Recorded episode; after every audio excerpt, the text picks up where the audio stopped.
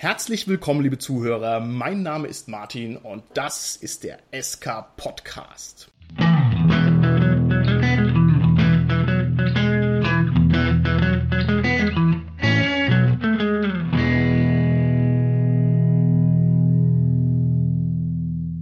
Wir machen heute wieder eine Interviewfolge und ich bin hellauf begeistert, dass ich heute einen waschechten Bestseller-Autor im Studio habe. Nicht nur, dass er ein Bestseller-Autor ist, er ist auch jemand, der ein Literaturgenre eigenhändig dominiert, sozusagen der Matador seines Handwerks. Und zwar ist es der Solo-Abenteuerautor Sven Harder. Hallo Sven. Hallo Martin, ja. Schön, dass du mich in deiner Sendung hast. ich freue mich, dass du da bist.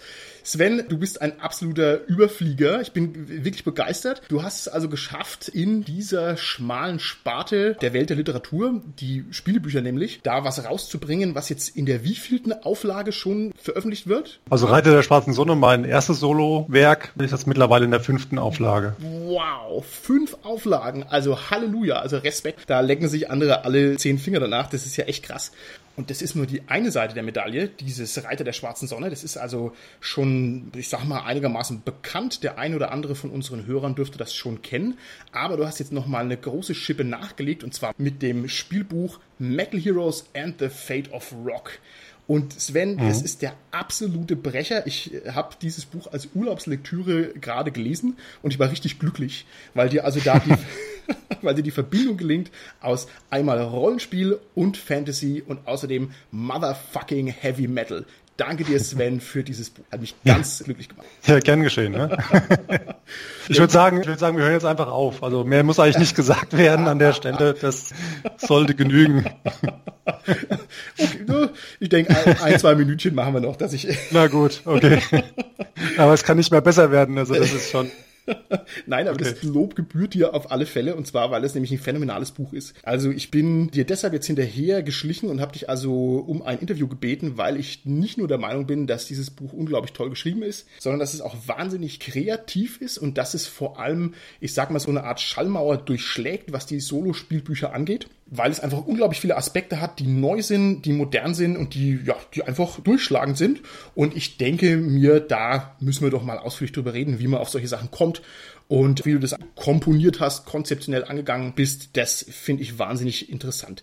Und ich würde jo, sagen, bevor wir damit anfangen, stell dich doch vielleicht mal ganz kurz vor. Was bist du für ein Mensch? Was hast du für eine Gamer-Vita? Und ja, was kannst du unseren Hörern über dich erzählen? Ja, ich habe tatsächlich eine sehr intensive Gamer-Vita sogar, wenn man so will. Also wenn man mal davon absieht, dass ich halt eine Ausbildung gemacht habe als Kommunikationselektroniker, dann Informatik studiert und so okay. weiter. Aber das ist ja relativ normal, sage ich mal. Aber dann habe ich dann auch das Studium hingeschmissen und habe dann bei einem, bei einem Videospielmagazin angeheuert, bei der Megafun. Das war Ende der 90er Jahre, also Ende 98. Äh, habe dann auch für andere Magazine gearbeitet, also PlayStation Games, Sega Magazin, das offizielle PlayStation-Magazin und so weiter. Also da gibt es einige, die ich jetzt hier nennen könnte. Okay. Das war Computec Media Verlag, das ist sicherlich vielen ein Begriff, auch in der Branche. Also das habe ich über zehn Jahre lang gemacht, auch als freier Redakteur dann später. War halt in Würzburg, Höchberg und Nürnberg beschäftigt. Ja, und in dieser Endphase, als ich noch Redakteur war, habe ich auch übrigens mit dem Reiter der Schwarzen Sonne angefangen, das nur nebenbei. Okay. Seit etwa fünf Jahren bin ich bei Nintendo angestellt in Frankfurt als Spieletester. Aber also die, wenn man so will, die Seiten gewechselt. Also vorher habe ich die Spiele Spiele kritisch mir als Endverbraucher angeschaut und jetzt bin ich sozusagen auf der anderen Seite und versuche die Spiele möglichst gut zu machen, bevor sie auf den Markt kommen. Okay, ist ja großartig. Das heißt, du bist tatsächlich ein Profi durch und durch und wenn du mir jetzt sagst, Spielemagazine Ende der 90er, da waren die ja eine richtig große Sache. Also ich erinnere ja, mich an Fall. so Zahlen, da gingen schon ein paar hunderttausend Dinger über den ja. Tresen, ne? Die zu den also wir haben da, ja, ja, wir haben da durchaus im Monat 200.000 Leser, 250.000 Leser erreicht. Das war schon so richtig gut. Da ging es natürlich schon langsam auch bergab, das hat man gemerkt in den 2000ern. Heute ist es ja wirklich sehr traurig eigentlich, was so mm, als mm. Printmedium verkauft wird, das muss man schon so sagen. Aber gut, so sind halt die Zeiten und das ist halt das Internet. Die Leute informieren sich hauptsächlich über das Internet und warten dann nicht mehr bis zum nächsten Montag. Ja, ja. Äh, dann sozusagen, wenn das Ding dann eventuell am Kiosk liegt. Ist so. Ja, das, ja gut, brauchen wir drüber reden. Das ist ja in vielen anderen Bereichen genauso. Okay, ich frage nochmal eine kurze Zwischenfrage schräg rein. Wenn mhm. du mir sagst, du warst bei den Computerspiele-Zeitschriften, dann war das ja damals tatsächlich ein sehr progressives und modernes Medium. Ja. Wie kommst kommst du denn dazu der Entscheidung, dass du sagst, du machst in deiner Freizeit ein Spielbuch? Weil ein Spielbuch war ja auch damals eher schon so ein bisschen angestaubt, möchte ich mal sagen. Also von der ganzen Art. Es ist ja wie ein minimalistisches Computerspiel sozusagen. Wie kommt zu dieser Zweibeinigkeit? Ja, letztendlich, glaube ich, muss man das so ein bisschen losgelöst voneinander sehen. Also ich habe mich immer schon für Computer- und Videospiele interessiert, aber andererseits natürlich auch für das Storytelling im Allgemeinen. Das habe ich schon als Kind und als Jugendlicher gemacht und das hat mich einfach interessiert, beziehungsweise sich selbst Welten auszudenken. Ich bin ja auch Rollenspieler, also das denke ich mal, das kommt auch vielen Zuhörern bekannt vor. Wenn man oft Spielleiter ist, dann denkt man sich halt Geschichten aus und bringt die zu Papier. Okay. Und als ich angefangen habe mit Reiter der Schwarzen Sonne, da war das ja auch nie ein Thema, das zu veröffentlichen. Nachdem ich ungefähr ah. 50 Prozent geschrieben hatte, habe ich dann geguckt, gibt es überhaupt einen Verlag noch in Deutschland, der sowas produziert, also beziehungsweise auf den Markt werfen möchte.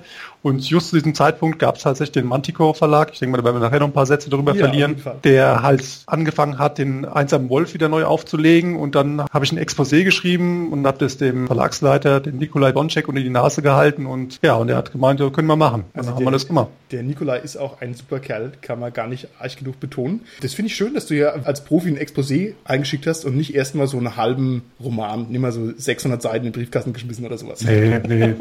Also also ich habe das auch damals unterschätzt, also was da noch an Arbeit drin steckte, bis es dann tatsächlich dann ja veröffentlicht wurde. Das habe ich unterschätzt, aber es war auf jeden Fall eine, eine coole Zeit keine Frage. Aber das ist ja auch großartig, dass dir das gelungen ist, sozusagen von dem heimischen ja, Sofa-Projekt dann wirklich nicht nur die Veröffentlichung hinzukriegen, sondern auch noch so einen totalen Supererfolg aufs Parkett zu legen. Das ist ja krass. Also das ist ja der Traum eines jeden heimischen, heimlichen Schriftstellers, möchte ich sagen. Also cool, Respekt, Respekt. Wie bist du denn persönlich in diese Spielbücher eingestiegen? Wie ist denn deine Spielbuch-Vita sozusagen? Die ist gar nicht so berühmt. Also ganz ehrlich, ich habe halt, wie gesagt, damals mit Rollenspiel angefangen, auch ganz klassisch mit DSA, okay. mit Midgard und wir haben Dark Sun gespielt. Ja, by the way, eines der besten Systeme, wie ich finde, oder beziehungsweise Welten. Okay. Spielbücher, das war ganz klassisch Einsamer Wolf. Okay. Und dann noch ein bisschen so Tausend Gefahren und so Geschichten halt, aber das war eigentlich so das ganz große Ding, diese Serie. Und da haben wir uns zum Beispiel zum Ziel gesetzt, also ein paar Freunde und ich, dass wir das schaffen, an einem Stück durchzuspielen und wer stirbt, muss wieder ganz ganz von vorne anfangen. Ja? Und das war, wenn man dann irgendwann mal so, keine Ahnung, in, in den Kerkern von Torgein Band 10 verreckt ist, dann war das dann nicht schön. okay. ja gut. Und, Aber ja, also das nur so. Sehr so als kleine Anekdote. Genau. ja, toll. Und dann hast du gleich so ein seitenstarkes Werk hingelegt. Ne? Also die Reite der schwarzen Sonne, das ist ja nun keine Lektüre, die man mal schnell an der Bushaltestelle durchliest. Also Respekt, ein Riesending. Jetzt ist ja dein neues Buch Metal Heroes and the Fate of Rock wunderbar auf Metal ausgerichtet. Und da muss ich einfach mal fragen, lieber Sven, was ist denn eigentlich deine Lieblingsband? Das ist schwierig. Also wenn du mich das als Teenager gefragt hättest, hätte ich wahrscheinlich ganz feilschnell gesagt Guns N' Roses. Okay. Mich total darauf abgefahren, auf diesen Pop-Metal, sozusagen auf das Gegenpart zu dem Hair-Metal. Ja, also ich, aber ich glaube so im Nachhinein muss ich sagen, ich stehe halt eher so auf diese Gitarrenvirtuosen. Slash halt in diesem konkreten Fall oder Mark Knopfler von Dire Straits oder Brian May von Queen. Also das ist eigentlich so mein Ding. Also wenn ich auf eine verlassene Insel gehen müsste, ich müsste mir aussuchen, was ich äh, mitnehmen würde, würde ich wahrscheinlich sagen, ich nehme mir einen Sampler mit, am besten eine DVD mit MP3s. Ja. Also ich würde mir nicht ein spezielles Album aussuchen. Wenn ich es unbedingt müsste, würde ich Justice for All von Metallica mitnehmen. Okay. Ich habe jetzt leider überhaupt kein Wort von dir verstanden, weil hier irgendjemand mega laut Slayer gerufen hat die ganze Zeit. Ah, okay, macht nichts, macht nichts.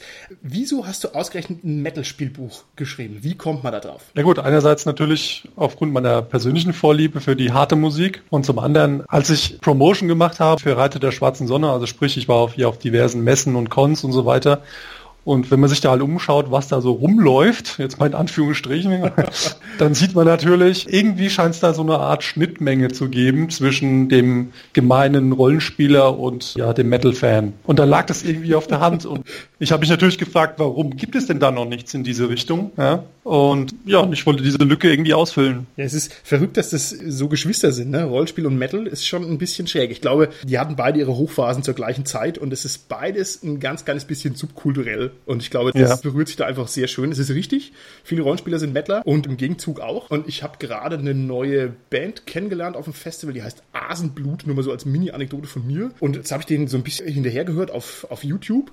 Und was macht der Sänger, bevor er ein Lied anfängt? Er sagt, ja, dieses Lied ist gewidmet Markus Heitz und seinem Roman Die Zwerge. Und dann fängt er an, blablabla. ich denke mir, what? Was ist denn das für ein schräger Ansatz? Aber es ist echt so. Also da gibt es offensichtlich mhm. sehr viele Schnittmengen und es ist ja ganz herrlich. Und schön, dass du das voll erwischt hast. Jetzt ist dein Spielbuch insofern was ganz Besonderes, als es natürlich nicht nur zum Lesen ist, sondern dem liegt auch noch eine veritable CD bei. Und jetzt habe ich erst gedacht, ah ja, da hat er irgendwelche Bands drauf, die, ja, die irgendwie erreichbar waren, aber es stimmt gar nicht, sondern es sind total berühmte Leute, nicht nur auf der CD drauf, also keine Ahnung, hier Andres und Delane und Ailstorm und Gravedigger und so weiter und so fort. Und das ist nur die eine Seite der Medaille, sondern die treten ja auch alle in deinem Buch auf. Und das war das erste Mal, wo es mich total aus den Latschen gehauen hat, dass du sozusagen echtweltliche Figuren in deinem Buch drin hast, die da auftreten und irgendwas machen. Wow, Respekt dafür. Bitte erklär mir, wie man sowas hinkriegt. Wie kriegst du eine ausländische Künstlerin von dem Rang, wie kriegst du die ran, dass die bei einem deutschen Spielbuch mitmacht und dass sie sich da für dich zur Verfügung stellt? Und und dass sie sich zeichnen lässt und dass sie dann Auftritt hat. Wie funktioniert sowas? da muss ich ein bisschen ausholen. Also ursprünglich hatte ich ja die Idee, Klar, so es liegt ja auf der Hand, wenn man ein Buch schreibt über Musik oder Metal im Speziellen, dass man halt auch eine, irgendwie die Musik damit einbringt und dann natürlich einen Soundtrack macht. Mhm. Das war so die erste fixe Idee und dann habe ich mir überlegt, na, wie kann ich denn das überhaupt machen? Weil wie soll ich denn überhaupt irgendwelche Bands anschreiben und äh, genügend und ja, die wollen wahrscheinlich von mir gar nichts wissen, ja, vor allem von irgendwie so einem schrägen Deutschen oder so. Dann habe ich mir gedacht, na gut, dann versuche ich doch mal ein paar Nachwuchsbands zu finden, ja, weil das ja auch so ein bisschen mit dem Thema zusammenpasst. Mhm. Man baut ja auch eine Nachwuchsband auf in dem Buch. Das war auch gar nicht so sehr das große Problem. Also man hat sich dann in den Foren rumgetummelt und relativ schnell kam natürlich dann auch, gab es dann Feedback, da gab es etliche, ich sage jetzt mal, gewöhnungsbedürftige Einspielungen, als auch wirklich, wirklich sehr gute Sachen, wo ich dann gesagt habe, cool, ja, lass uns das machen. Der Hasenfuß bei der ganzen Geschichte war nur, da kommt man dann zu so einem eher unleidigen Thema, das ist dann die GEMA letztendlich, also wer ist GEMA pflichtig, man muss die dann unter Vertrag nehmen, man ist so ein halbes Label letztendlich okay, okay, dann okay. und ich bin ja nur ein Autor und das war mir dann einfach, es war viel zu viel Aufwand für eine CD und es gab mir extreme Rechtsunsicherheit und so weiter. Mhm, mhm. Dann, war das Projekt von mir schon fast wieder gestorben, weil für mich war so die CD, die Idee, das war so elementar gewesen. Okay. Und äh, gut, dann habe ich mich dann noch so ein bisschen rumgetan und habe dann über das Slam-Magazin den, den, Chefredakteur, den Thomas Sulzbacher, habe ich dann kennengelernt. Der hat gemeint, ja, du hast halt die Idee, da könnte ich mir vorstellen, dass der Huntress ganz interessant wäre. Das ist die Jill Janus, die ist so ein bisschen hexenmäßig unterwegs, ja, also versucht es da doch mal jetzt. Ne? Und dann hat er mir halt den Kontakt gegeben. Napalm Records, die auch in Österreich sitzen. Ja, und so hat es sich das dann ergeben und da kam natürlich dann wieder der große Onkel Zufall dann zu Hilfe, als ich dann den Thomas Kaser kennengelernt habe, der quasi für die PR bei Napalm Records zuständig ist. Da habe ich dann so ganz vorsichtig angefragt, ja, kann ich die ja eventuell benutzen für ein Buch? Ja, was ist das für ein Buch? Ich so, äh, Spielbuch oh, Spielbuch ist cool, das machen oh, wir. Oh, sehr schön. Also, das war natürlich dann der Türöffner letztendlich. Ja, es hätte natürlich auch sein können, dass er das überhaupt nicht kennt oder total doof findet und dann wäre wahrscheinlich das Projekt an der Stelle dann halt ad acta gelegt worden oder zumindest die CD. Aber es kam anders. Also Napalm Records hat sich dann halt quasi bereit erklärt, seine Familie dafür bereitzustellen. Und da konnte ich dann aus diesen, ja, ich weiß gar nicht, wie viele Bands Napalm unter Vertrag hat, aber so, ich glaube, es ist schon viele sind mehrere Dutzend Bands, auch ziemlich bekannte Sachen halt eben dabei. Und unter diversen Aspekten, also ich will es jetzt nicht so, so lange austreten, aber unter diversen Aspekten konnte ich dann Bands aussuchen, also die, die große Bandbreite des Metals wollte ich ja abdecken, was mhm. Genre mit betrifft, aber auch geografisch sozusagen, also dass auch dann die Band, also die Metal Heroes dann irgendwann mal anfangen können, eine Welttour zu planen und dass dann halt an die, auf diversen Kontinenten und diversen Ländern eben diese Leute auftauchen. Und das war halt dann perfekt für mich, also ich konnte fast schon die perfekte Zusammenstellung wählen wählen und ja. Nee, super. Also es ist ja großartig, dass das funktioniert hat. Dann bist du sozusagen ein bisschen im Windschatten eines größeren Labels gesegelt und es ist ja mega cool, dass derjenige die Spielbücher kennt und wenn man sich überlegt, wie schwer das ist, jemanden zu verklickern, was eigentlich Pen and Paper Rollenspiel ist, dann ist ja dieses Spielbuch noch mal schwieriger eigentlich. Also toll, dass das geklappt hat. Ja, das war gar nicht so schwierig, weil was wir vorhin ja schon festgestellt haben, die die Rollenspieler und die Mettler haben ja, ja diese Verbindung und umgekehrt ist es ja ganz genauso. Also die, viele Mettler, die haben natürlich auch ja eine Vorstellung von Rollenspiel, weil sie entweder schon selber damit in Kontakt gekommen sind oder Freunde haben. Und das war bei den meisten, mit denen ich da in Kontakt war, von den Bands, war das genauso. Also das war kein Riesending. Okay. Die Musiker wissen offensichtlich, dass sie bei dir in dem Buch drin sind. Ne? Haben die den Text und haben die ihre Zeichnungen jemals gesehen? Hast du also quasi ins Ausland gemailt? Genau. Elstorm, guck mal, ich habe einen deutschen Spielbuchtext über dich geschrieben. Ist das so okay? Oder wie muss ich mir das vorstellen? Also das war so eine Mischung aus, es läuft über das Label, dann bei manchen ging es über das Management, bei manchen ging es dann direkt. Also das kann man nicht über einen Kamm scheren. Also jetzt zum Beispiel bei der Jill Janis, die ist ja so eine Hauptfigur, mit der hatte ich mehr oder weniger direkten Kontakt, aber auch manchmal über das Management. Das ist je nachdem, die sind ja auch auf Tour und so, das ist dann nicht so einfach. Mhm. Und man muss sich auch vorstellen, wenn man dann eine Mail schreibt, dann dauert es auch manchmal zwei, drei Wochen. Das habe ich dann auch total unterschätzt. Da habe ich gedacht, gut, jetzt schreibe ich der guten Frau mal eine Mail, die kann dann mal ganz kurz sagen, ob sie das gut findet oder nicht.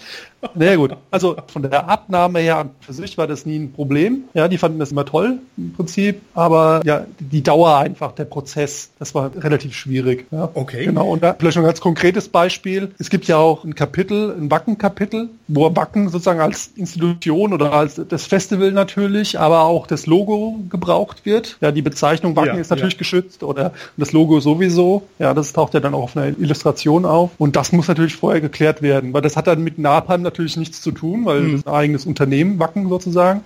Und da musste das im Vorfeld geklärt werden, indem halt auch das komplette Kapitel von mir dorthin geschickt wurde an die PR-Abteilung. Die haben sich das angeschaut. Dann ging es von dort nochmal an ihren Chef. Der hat sich das angeschaut, weil der ja auch in gewisser Weise auftaucht dann in dem Text.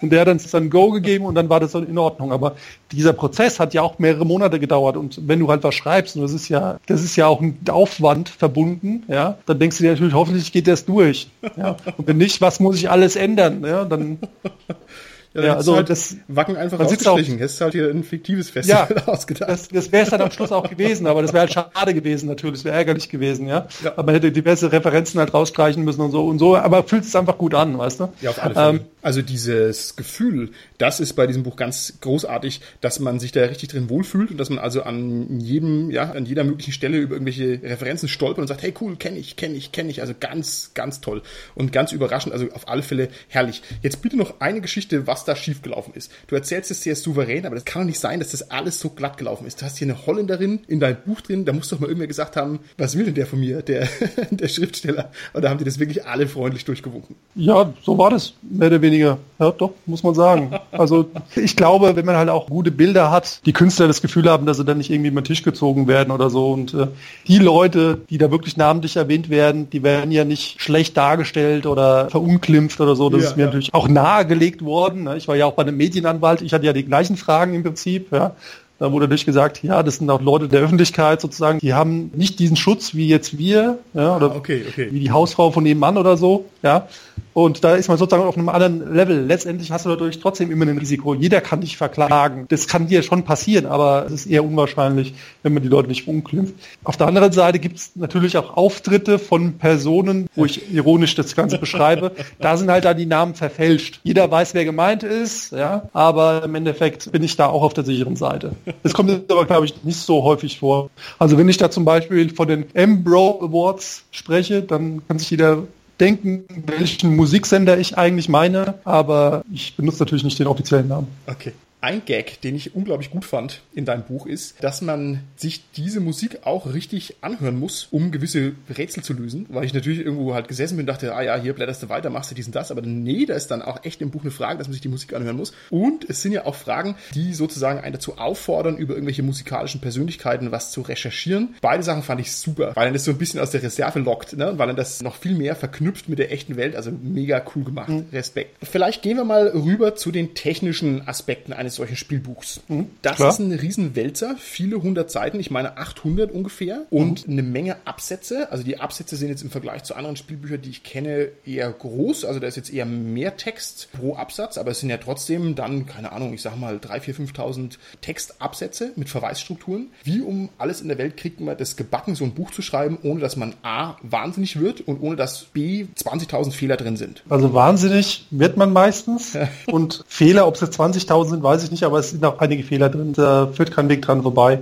Du zielst ja so ein bisschen auf vielleicht auf technische Helfer oder so ab. Die gibt es durchaus, aber ich benutze die nicht. Also ich versuche das alles tatsächlich auf der Zettelwirtschaft zu halten, mir Notizen ganz klassisch im Word, in einem Excel zu machen und so baue ich das im Prinzip auf. Ich habe hier ein Whiteboard, dann pinne ich mir die Sachen an die Wand schreib mir da was auf, mach Stichpunkte und so weiter. Aber das Allermeiste passiert tatsächlich im Kopf. Ja, ich weiß noch nicht. Also hat sich bei mir so entwickelt im Laufe der Zeit. Ich habe zwar auch versucht, das so ein bisschen analytisch mal anzugehen, aber es hat bei mir nicht funktioniert. Ich weiß sehr wohl von anderen Spielbuchautoren, wie zum Beispiel jetzt Joe Diva jetzt als prominentestes Beispiel, da geht er sehr analytisch vor. Der weiß mhm. ganz genau, ich habe 350 Sektionen. Nach 50 Sektionen kommt der erste NPC. Nach 100 Sektionen habe ich den ersten Zwischengegner und so weiter. Und dann weiß er am Schluss ganz genau, in welcher Sektion was passiert. Und dann füllt er das nur noch mit Texte auf. Okay. Wenn man das beherrscht, ist das eine sehr schnelle und sehr effektive Art, sowas zu schreiben. Auf der anderen Seite, also ich habe halt gemerkt, gerade beim Reiter der schwarzen Sonne, als ich noch so ein bisschen unbedarft war, habe ich mir natürlich auch gedacht, ja, probier das erstmal analytischer zu machen, damit es schneller vorangeht. Aber das wurde meinen Charakteren, also die, die blieben da blass. Ja, also ich versuche ja in erster Linie auch eine Geschichte zu erzählen. Mhm, ja. Und diese Geschichte wird halt eben auch getrieben von Charakteren. Und wenn die aber in so ein Korsett gezwängt sind, dass die auf jeden Fall am Ende der Sektion was Bestimmtes getan haben müssen. ja. Und manchmal sagen die dann halt quasi, also jetzt metaphorisch gesprochen, da habe ich jetzt keine Lust drauf, das mache ich nicht. Ne? Gerade wenn du so Antagonisten hast. Ja. Die lassen sich plötzlich was viel Besseres einfallen in dem Moment. Und wenn du da nicht drauf eingehst, dann hast du ein Problem. Also auch von der Glaubwürdigkeit her. Und das macht ja auch ihre Spaß. Also wenn du deine eigenen Charaktere dann von der Leine lässt und einfach guckst, was passiert. Ja. Okay. Ich glaube, dadurch wird die Geschichte dann auch richtig lebendig. Also dann bewegt ja. sich da was. Also die Geschichte ist auf alle Fälle toll. Ich möchte sie eigentlich nicht spoilern, wenn ich ehrlich bin. Es ist also einfach eine, eine, schöne Geschichte über eine junge Metalband, die sozusagen ja auf ihre Reise geht. Aber das sind ja offensichtlich zwei Grundströmungen, die sich ein bisschen widersprechen. Einmal so diese narrativ-dramaturgisch charaktergesteuerte Strömung und auf der anderen Seite dieses verrückte literarische Korsett eines Spielbuchs, was ja crazy ist, wenn man mal drüber nachdenkt. Ne? Ich meine, wie kann man einen Spannungsbogen aufbauen, wenn man die Story nicht in der Hand hat, sondern wenn sie der Leser in der Hand hat? Also das beißt ja total. Gab es da auf dieser Ebene Ebene von deiner Seite aus noch erzählenswerte Besonderheiten? Hast du dich damit schwer getan, leicht getan? Hm, kommt man irgendwie rein? Wie muss man sich das vorstellen? Ich glaube, wenn man halt jahrelang Spielleiter war bei, bei klassischen Pen und Paper, dann hat man ungefähr eine Vorstellung davon, was passiert oder was man an Optionen anbieten muss, damit auf der einen Seite die Spieler oder auch die Leser in dem Fall befriedigt sind, nach dem Motto, ja, das hätte ich wahrscheinlich auch so entschieden, mhm. ja, und es trotzdem aber so eng zu belassen, dass die Geschichte halt nicht ausufert, ja, dass sie halt komplett 180 Grad Wendung machen kann sondern dass der rote Faden quasi trotzdem immer zu sehen ist. Und das macht halt auch viel Spaß als Autor, dass du ja. dir halt auch selber dann auch dann diese Aufgabe stellst, ja, ich muss ja eigentlich da und da hin und wie schaffe ich das, das denn jetzt? Also was gebe ich für eine Bandbreite von Möglichkeiten? Im Endeffekt darf sie nicht zu groß sein, damit der Leser oder der Charakter nicht entgleitet oder dass das äh, unglaubwürdig wird. Mhm. Du hast natürlich immer die Option von einem Game Over, also von der Sarkassensektion, wo halt das Thema letztendlich dann verfehlt ist, aber das sollte er jetzt auch nicht überhand nehmen, das ist auch klar, weil das macht halt viel Frust aus für den Leser da muss ich dich auch direkt mal loben. Das hast du so clever gelöst. Es gibt ja dieses Spielbuchproblem, dass es halt aufhört, wenn es eine anständige Herausforderung ist, dann kann man halt auch scheitern. Und du hast es herrlich eingebaut mit dieser Rewind-Funktion, dass man also speziell zurückspringt und dann nochmal weitermachen kann, aber eben nicht von Seite 1, was ja ganz schön nervt, wenn es so ein dickes Buch ist. Also das ist einfach meisterhaft konzeptioniert. Und du gehst ja auch mit anderen Elementen virtuos um. Du machst ja Rückschauen, du markierst ja spezielle Erinnerungspunkte. Das fand ich so cool. Ich, also ich muss hier mal ein bisschen dich belobhudeln, dass du sozusagen Textstellen markierst markierst und dann ist ein Rückverweis auf vor 100 Seiten und dann liest man sich quasi eine Textstelle nochmal durch, die man schon gelesen hat und sagt dann, ah, interessant. Mega cool. Mega cool. Das ist ja schon fast eine filmische Montage. Also da hast du das Medium absolut im Griff. Also echt Hut ab. Und für jeden, der jetzt hier zuhört, unbedingt sich das angucken. Das ist wirklich ein wegweisendes Ding. Ich frage jetzt nochmal ein bisschen kritisch ran. Das ist ja ein riesen Arbeitsprozess, so ein dickes Buch. Hast du mal einen toten Punkt gehabt? Hast du irgendwann mal auf Seite 53 gesagt, Alter, nee, jetzt nervt's mich, ich brauche mal einen Urlaub oder ich leg's mal ein Dreivierteljahr weg oder ja, auf jeden Fall. Also das Buch hat ja insgesamt drei Jahre gedauert und da gab es viele Phasen, wo gar nichts gelaufen ist. Ich habe ja vorhin erzählt, wie das die Geschichte mit den Labels und den Bands und dann ist es auch immer wieder, hast du das Gefühl, oh, jetzt geht's gerade überhaupt nicht, die wollen mich nicht oder so und dann kriegst du ein positives Feedback, ja, wir machen das und dann, weißt du, dann hast du noch die Motivation, dann, dann geht's dann wieder vorbei, aber da ich halt eben auch einen Fulltime-Job habe, ich mache das ja dann quasi nur nebenher, also wenn, mhm. wenn der Job halt stressig ist, dann kriege ich das einfach nicht auf die Reihe, dann abends was zu schreiben, obwohl ich ganz gerne möchte, also es ist schwierig, das als Hobbyautor, das einfach mal so nebenbei quasi zu schreiben, man hat ja auch eine Familie, ja, man hat Freunde und naja, ich will jetzt da nicht rumheulen, ja, das ist ja klar, aber man kann sich das, glaube ich, vorstellen, wenn man ja. vielleicht effektiv am Tag ein, zwei Stunden Zeit hat, um sowas voranzutreiben. War es eine sehr einsame Arbeit? Oder hattest du Unterstützung, beziehungsweise hattest du jemanden, mit dem du das viel durchgesprochen hast? Wie muss man sich das vorstellen? Zum großen Teil ist es einsam, weil die Ideen entwickeln sich natürlich auch im eigenen Kopf letztendlich, aber man spricht dann auch mit ein paar Freunden darüber, die auch sonst so als Spieletester dann so quasi mit involviert sind. Mit meiner Frau rede ich darüber, mit Fufu Frauenwahl, als Illustrator habe ich mm. natürlich auch mm. viel geredet, ist ja klar. Im Endeffekt, man spricht schon relativ viel darüber, aber wenn man halt die komplette Arbeitszeit nimmt, würde ich gleich sagen, das macht vielleicht ein Prozent oder so aus. Ja. Okay, okay, gut. Schauen wir uns mal noch ein paar spezielle Eigenschaften und ich möchte eigentlich gleich sagen Qualitäten deines Buchs an, die einem mhm. sofort ins Auge springen und die ich unbedingt mit dir mal besprechen muss, weil die sehr ungewöhnlich sind. Dein Buch enthält eine Reihe von Zeichnungen, die im Gegensatz zu anderen Werken aus diesem Belletristik-Fantastik-Bereich absolut präzise und exakt sind. Also man hat niemals das Gefühl, da wäre eine Zeichnung so eine zweitverwertete Zeichnung oder so eine schnell hingehudelte Zeichnung oder sowas, sondern ganz im Gegenteil, viele Zeichnungen sind so dicht, so eng verdrahtet, da muss ein wahnsinniger Austausch stattgefunden haben zwischen dir und deinem Zeichner, den Fufu hast du ja schon angesprochen. Wie hast du das hinbekommen, dass der dir solche perfekten Zeichnungen reinmacht? Im Prinzip ist es nicht schwierig vom Ansatz her, aber ich glaube, in der Durchführung ist es dann knifflig. Also letztendlich, normalerweise werden Zeichnungen gemacht, nachdem der Text steht. Mhm. Das ist so die klassische Vorangehensweise. Ich habe das allerdings auch schon beim Reiter anders gemacht. Da habe ich dem Fufu einen Abriss gegeben von der Sektion, damit er weiß, was da grob drin passiert. Ja? Aber die Sektion war zum großen Teil auch noch nicht ausformuliert. Also sprich, er hat da eine gewisse Vorstellung gehabt, er hat die Zeichnung dazu gemacht, eine Skizze letztendlich. Mhm. mhm. Wir haben uns darüber ausgetauscht dann auch per Skype. So haben wir dann weitere Details ausgearbeitet. Oft habe ich dann auch gesagt, zum Beispiel, da taucht ein bestimmter Typ auf. Ich stelle mir den grob so vor, aber was der jetzt für eine Haarfarbe hat oder wie der Haarstyle ist, das kannst du von mir aus dir überlegen. Mhm, mhm. Wenn mir das jetzt super wichtig gewesen wäre, hätte ich es ihm natürlich gesagt und hätte es auch gemacht. Aber so war das so ein gegenseitiges Ding. Also er ist ja Comiczeichner, das war halt auch super, weil die Panels, die ja bei Metal Heroes benutzt werden, das sind ja richtige Comiczeichnungen. Mhm, mhm. die transportieren ja auch so ein bisschen dann dieses Comedy-hafte. Und das hat sich einfach so so gegenseitig befruchtet letztendlich. Kam auch Impulse vom Fufu, die deinen Text beeinflusst haben? Hat der auch gesagt, hier, nee, das muss so und so sein und deswegen schreib es doch mal bitte um? Geht es auch also in die andere Richtung? Ja, so in der Art würde er es gar nicht formulieren, aber das passiert natürlich. Also wie gesagt, es ist so ein Geben und Nehmen. Also ich weiß, was ich von ihm verlangen kann, er weiß, was er von mir verlangen kann und das läuft auf so einer gewissen nonverbalen Ebene ab. Okay, okay, ja. okay, wunderbar. Dein Spiel Spielbuch hat ein hochkomplexes Regelgerüst und ich meine es wirklich hochkomplex. Ich habe also jetzt einige Spielbücher gelesen in der letzten Zeit.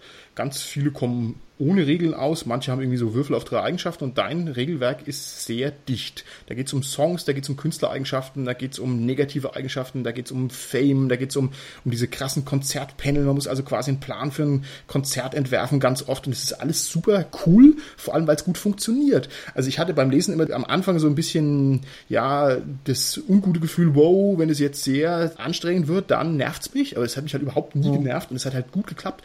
Wie kriegst du das hin, so ein hochkarätiges Regelwerk in so ein Medium einzupassen. Also das ist echt Hut ab, das ist richtig krass. Puh, also das ist jetzt ein ganz, ganz komplexes Thema letztendlich.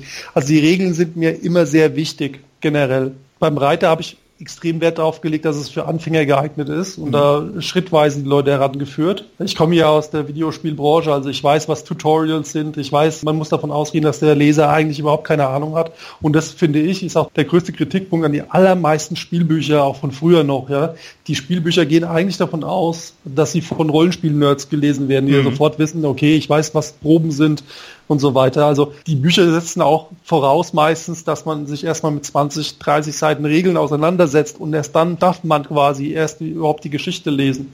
Das finde ich so einen autoritären Ansatz, der überhaupt nicht mehr heutzutage funktionieren kann eigentlich, ja. Und das ist eigentlich so mein Ansatz gewesen, zu sagen, okay, lass doch die Leute sofort lesen und dann kommen peu à peu die Regeln. Ja im Prinzip Learning by Doing. Ja. Und da können Regeln auch sehr komplex sein. Wenn jemand langsam daran geführt wird und die Regeln sind logisch aufgebaut und man hat das Gefühl, die Regeln sind Teil der Geschichte, sind Teil des Genres, ja. Ist ja klar, wenn ich ein Metal-Buch schreibe, dann hat es halt was mit Songs zu tun mhm. und mit der Fame von der Band und nicht irgendwie mit Kampfstärke oder mit Schwertern. Und insofern müssen halt auch dann die Regeln wie die Faust aufs Auge passen. Also beispielsweise gibt es da Sicherungen und keine Lebenspunkte, mhm. ja, die mhm. Charaktere, weil die können ja nicht sterben. Also das kann ich jetzt schon mal spoilern, da passiert niemandem was jetzt, also zumindest ernsthaft.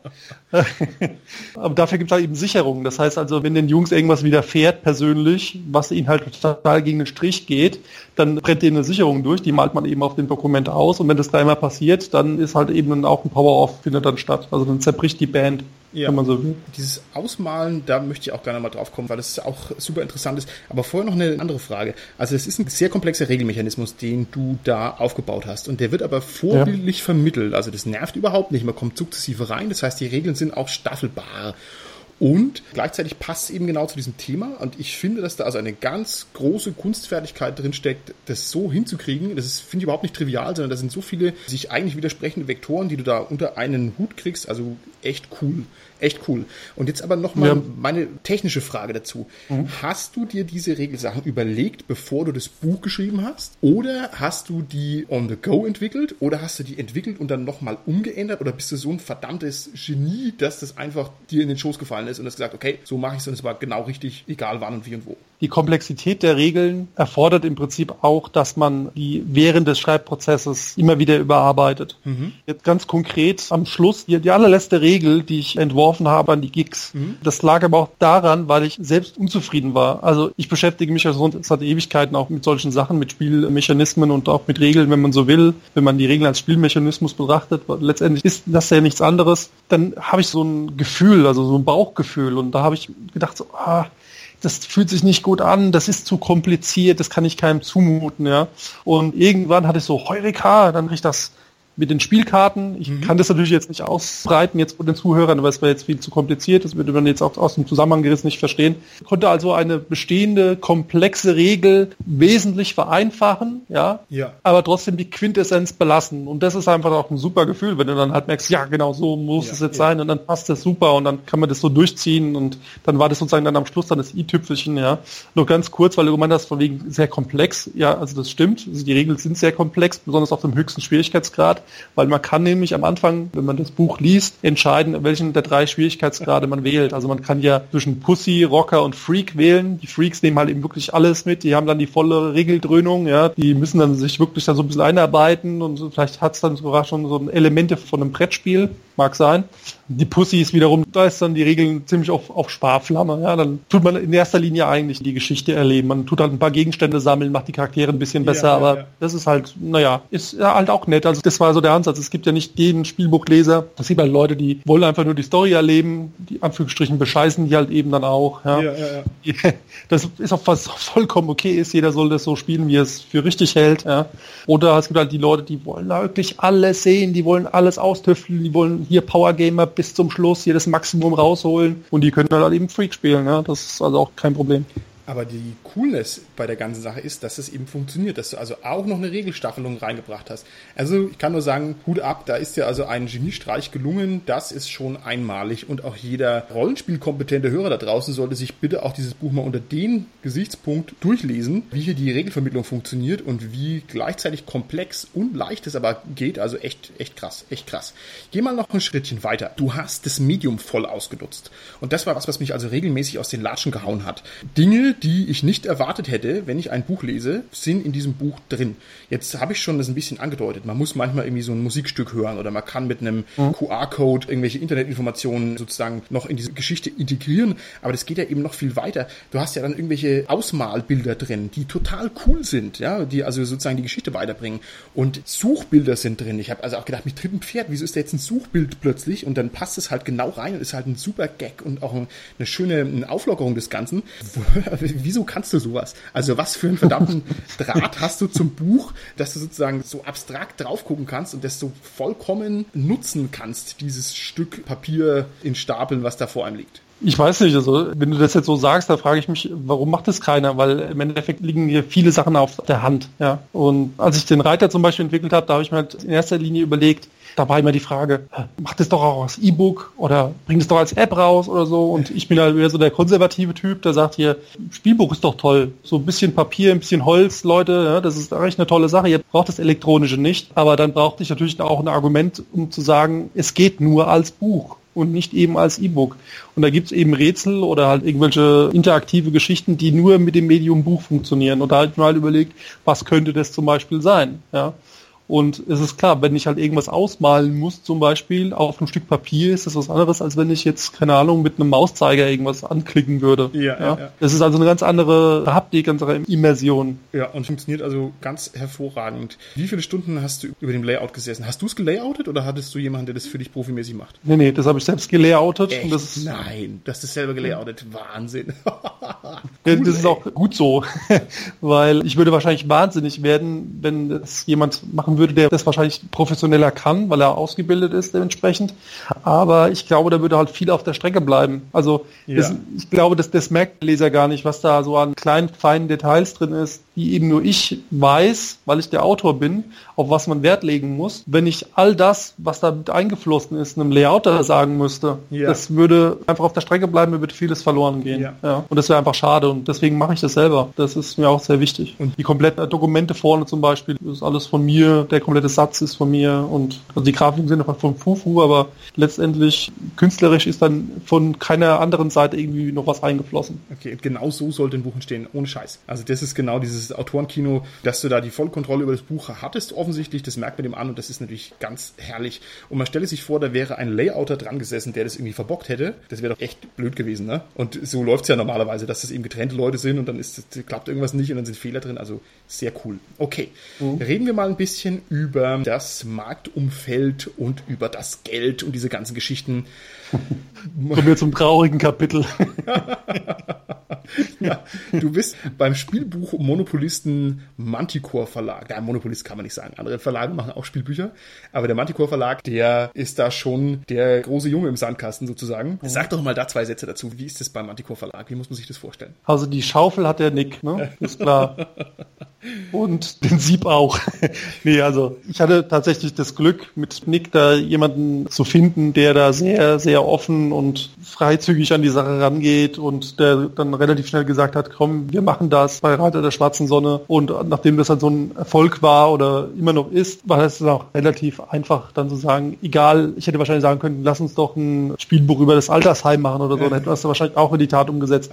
Also letztendlich habe ich da so Narrenfreiheit, ja, und kann fast schon tun lassen, was ich will. Und natürlich hat er das letzte Wort am Schluss, aber wenn die Qualität stimmt, dann ist er der Letzte, der das da irgendwie blockieren würde. Okay. Und mittlerweile gibt es ja auch andere deutschsprachige Autoren, die ihre Erstlingswerke veröffentlicht haben beim Manticore Verlag. Also wie gesagt, da bekommt jeder eine Chance, nicht im Sinne von Veröffentlichung, aber zumindest ernsthaft in Erwägung gezogen zu werden. Und wenn man einigermaßen auch Talent hat und da vielleicht eine gute Idee umsetzen will, dann sollte man es mal beim Manticore Verlag versuchen. Also das kann ich Ihnen nur empfehlen. Okay, also das heißt, liebe Hörer draußen an den Empfangsgeräten, wenn ihr ein eineinhalbtausend Seiten starkes dieses Manuskript in der Schublade habt, schickt es doch einfach dem Nick, der freut sich. Ja, der liest es gerne alles durch.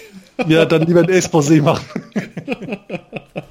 okay, ich kenne mich ein bisschen aus in der Szene. Hat man dich en bloc bezahlt oder hast du einen sexy Tantiemenvertrag für diese Bücher? Das ist so eine Beteiligung letztendlich. Okay, gut. Darf ich ja. dich auf den Kopf zufragen, wie viel Geld man ungefähr verdient, wenn man einen fetten Bestseller schreibt in so einem Nischengenre? Also ich kann dir ja noch nicht mal Zahlen nennen. Das ist wirklich so ein geringer Betrag letztendlich das ist nicht der Rede wert. Wir reden halt hier tatsächlich über ein Nischenprodukt, das muss man ganz klar so sagen. Das verkauft sich natürlich auch ziemlich gut. Also wir reden jetzt hier schon von einem hohen vierstelligen Bereich. Ja. Okay. Und für mich auch absolut in Ordnung, aber das Geld ist für mich überhaupt nicht das Thema. Das ist so. Okay. Mir ist das vollkommen egal. Ja. Also ich werde nicht über den Tisch gezogen, ja, auch klar, aber ja, okay. das ist nicht das Thema. Okay.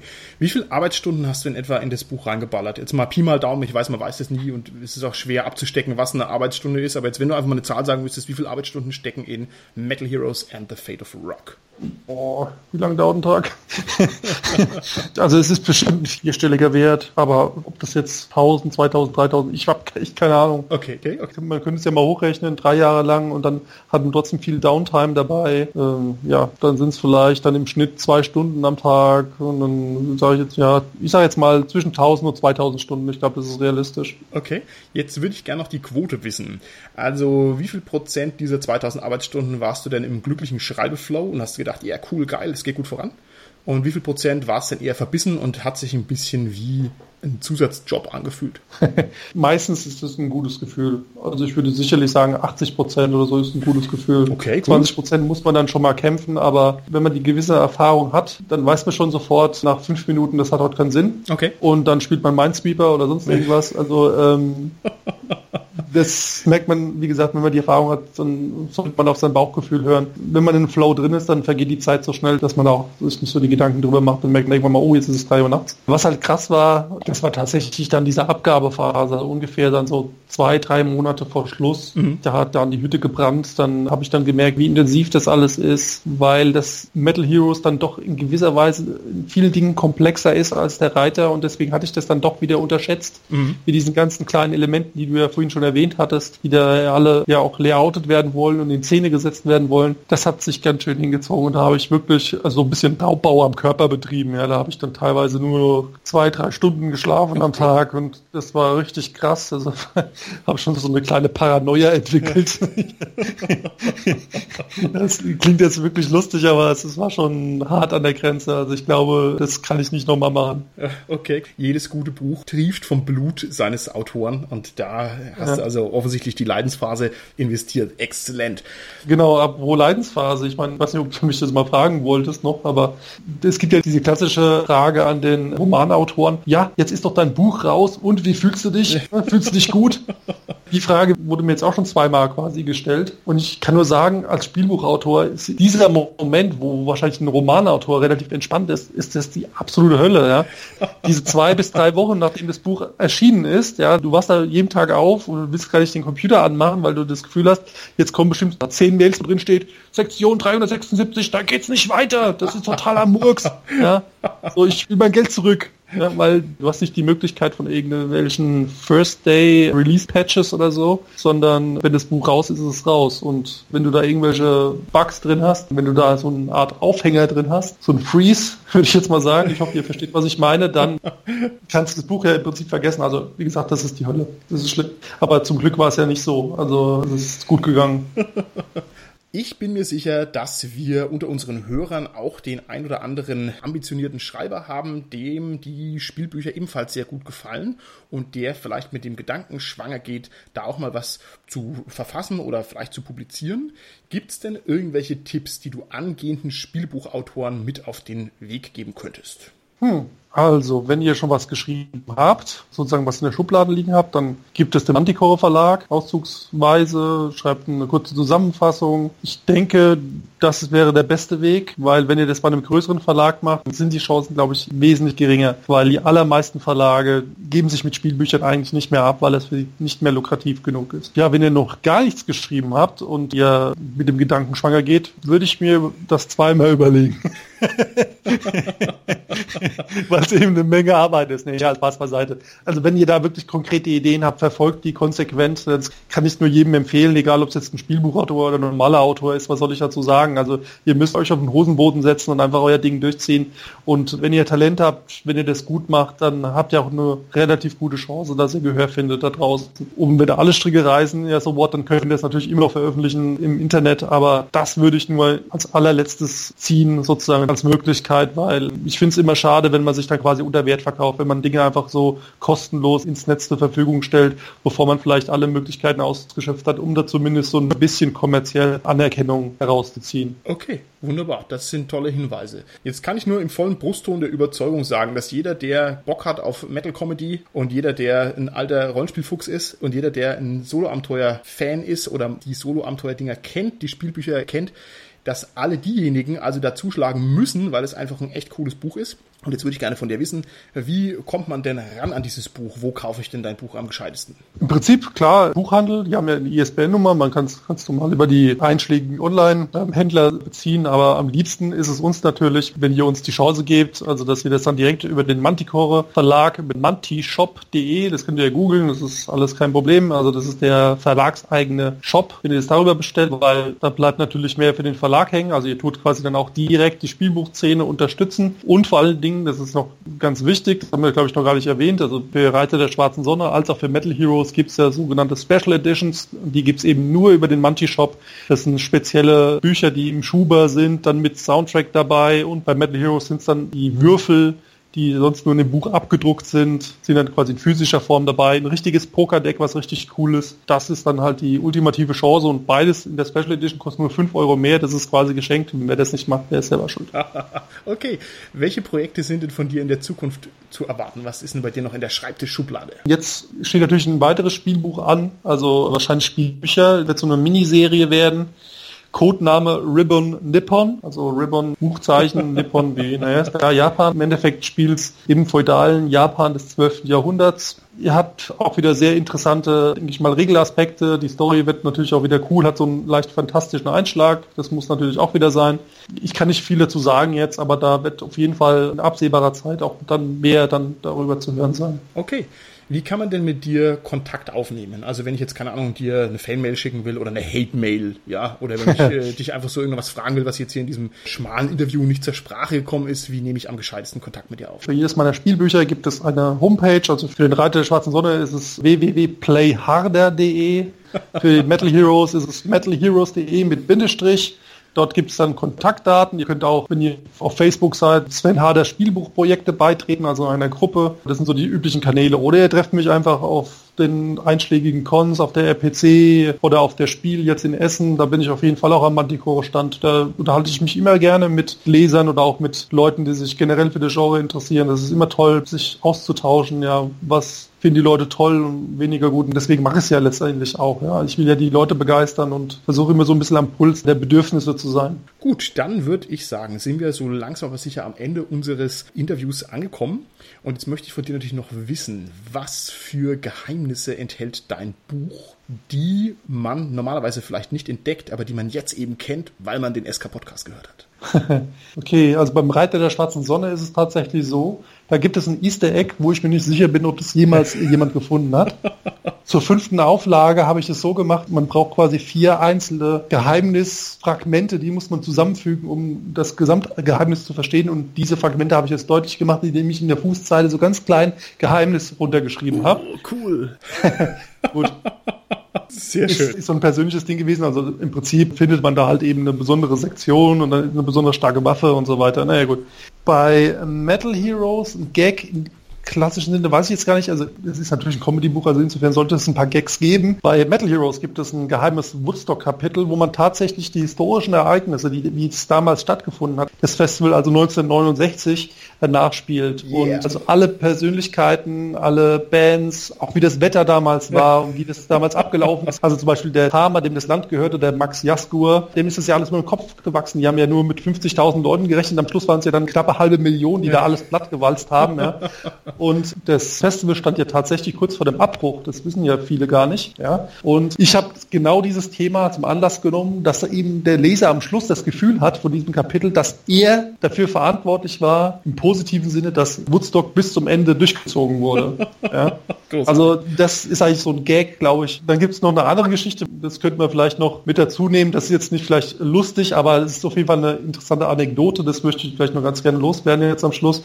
Wir hatten ja letztes Jahr, oder beziehungsweise nee, dieses Jahr war es ja zum großen Teil, den Verlust von etlichen ja, Rockgrößen hinnehmen müssen. Ja. ja. Keine Ahnung, Joe Cocker und Lemmy. Und Lemmy und David Bowie und so weiter. Genau. Und die ersten beiden genannten, die tauchen auch bei mir im Buch auf. Und es war wirklich ein bisschen creepy gewesen. Also ich hatte jetzt gerade Woodstock erwähnt, da taucht auch Joe Cocker auf, den man da trifft. Und ich hatte die Sektion mit Joe Cocker, das ist relativ überschaubar in dem Buch, hatte ich geschrieben und ein paar Wochen später kam mal eben die Meldung, Joe Cocker ist verstorben.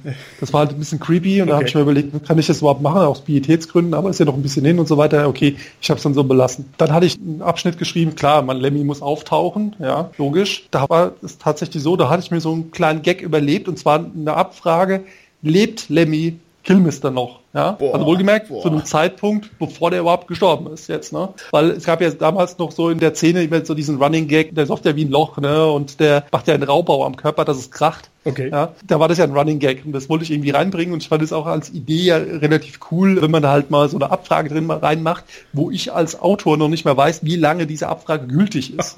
ja. Boah. Ist ein bisschen schwarzer Humor gewesen, das war mir klar, ja, aber wie gesagt, ich hatte das dann geschrieben und ein paar Wochen später, Lemmy Kilmister ist tot. Uff, ja. Nicht falsch verstehen, mein erster Gedanke war natürlich auch, scheiße, Lemmy ist tot und nicht scheiße, mein Gag funktioniert nicht, ja.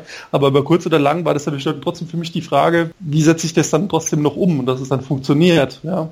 Also der Lemmy taucht an einer anderen Stelle auf und da wird auch keine Leichenflatterei oder so betrieben. Das ist, wie gesagt, das ist mir auch ganz wichtig, dass alle Leute, die da schon verstorben sind und irgendwie ja im Buch auftauchen, da wird niemand ins schlechte Licht gerückt. Da braucht jetzt braucht sich keiner Sorgen machen. Oh, und, aber dieser Gag, das ist so ganz schnell abzuschließen, diesen Gag speziell, den gibt's noch, nur nicht mit Lemmy, mit irgendjemand anderem. Aber das werdet ihr dann vielleicht sehen.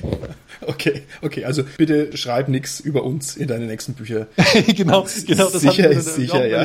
Am Schluss dann so, schreibe ich überhaupt noch über irgendjemanden, da war ich dann so ein bisschen paranoid, muss ich sagen jetzt. Ne? Also, okay, ja. lieber Sven, das war ein ganz tolles Interview. Ich danke dir ganz herzlich, dass du dir die Zeit genommen hast. Jetzt bleibt mir nur noch eine letzte Abschlussfrage. Du bist ja auf den berühmten Cons, du bist auf der RPC, du bist auf der Spielemesse, ich weiß nicht, ob du auf der Dreier vielleicht auch bist. Ja. Wenn man jetzt in dem originalen SK Podcast T-Shirt zu dir kommt, was kriegt man da von dir geschenkt? Geschenkt. Okay, also ich würde sagen, geschenkt kriegt man nur den Tod, aber ah. äh, wieder bei dem Thema zu sehen. Nein, ich würde sagen, wir machen einen ganz fairen, wie sich das gehört, Trikottausch. Uh. Also ich würde, ich würde dann ein Metal Hero Shirt, also im Gegenzug für ein SK Podcast T-Shirt entgegennehmen wollen okay. und auch abgeben wollen. Alles klar, das machen wir. Wunderbar. Dann nochmal ganz herzlichen Dank für das Interview. Schön, dass du mit mir über dein Buch gesprochen hast. Und jeder, der sich dieses Interview angehört hat, soll sich das mal ganz genau angucken. Das ist nämlich eine absolute Perle. Also ganz herzlichen Dank an dich, lieber Sven. Ich habe zu danken. Es war eine schöne Zeit mit dir. Dankeschön. Dann sind wir an der Stelle raus.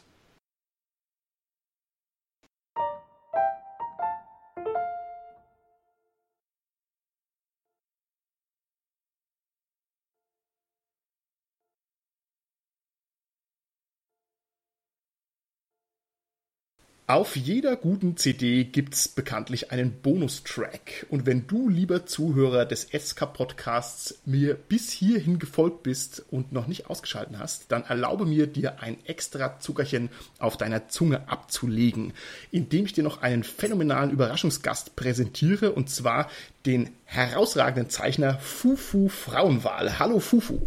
Hallo das finde ich ja wunderbar, dass du uns hier sozusagen noch bereicherst bei unserem Interview. Mir bleibt nur eine Möglichkeit und zwar in klassischer Ritter der Kokosnuss-Manier dir drei Fragen direkt auf den Kopf zuzustellen. Bist du bereit dafür? Ich bin bereit, ja. Lieber Fufu, was ist deine Lieblingsband? Gleich schwierige Frage am Anfang. Ich habe ehrlich gesagt keine einzige Lieblingsband. Ich mag allerlei Musik aus verschiedenen Genres. Aber da es ja hier um Metal geht und so, dann würde ich sagen, ich weiß gar nicht, ob zum Beispiel New Roses, ob das als Metalband gilt, aber zum Beispiel die höre ich ganz gerne. Okay, falsche Antwort. Die richtige Antwort wäre gewesen Slayer. Zweite ah. Frage.